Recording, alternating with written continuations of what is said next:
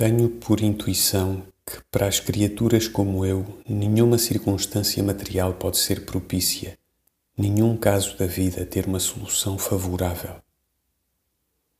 Se já por estas razões me afasto da vida, esta contribui também para que eu me afaste. Aquelas somas de factos que para os homens vulgares inevitabilizariam o êxito, têm, quando me dizem respeito, um outro resultado qualquer, inesperado e adverso. Nasce-me às vezes desta constatação uma impressão dolorosa de inimizade divina.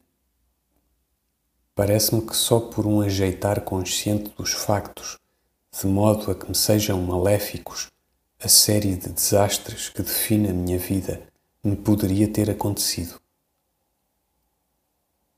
Resulta de tudo isto para o meu esforço que eu não intento nunca demasiadamente. A sorte, se quiser que venha ter comigo. Sei de sobra que o meu maior esforço não logra o conseguimento que noutros teria. Por isso me abandono à sorte sem esperar nada dela. Para quê? O meu estoicismo é uma necessidade orgânica. Preciso de me coraçar contra a vida como todo o estoicismo não passa de um epicurismo severo, desejo, quanto possível, fazer que a minha desgraça me divirta. Não sei até que ponto o consigo.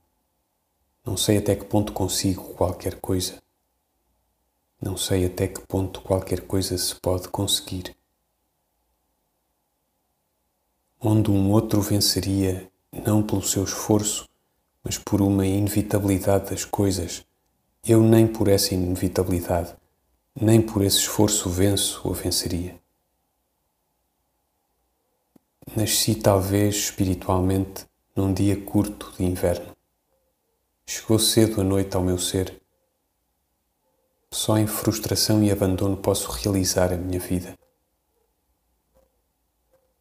No fundo, nada disto é estoico. É só nas palavras que há a nobreza do meu sofrimento. Queixo-me como uma criada doente.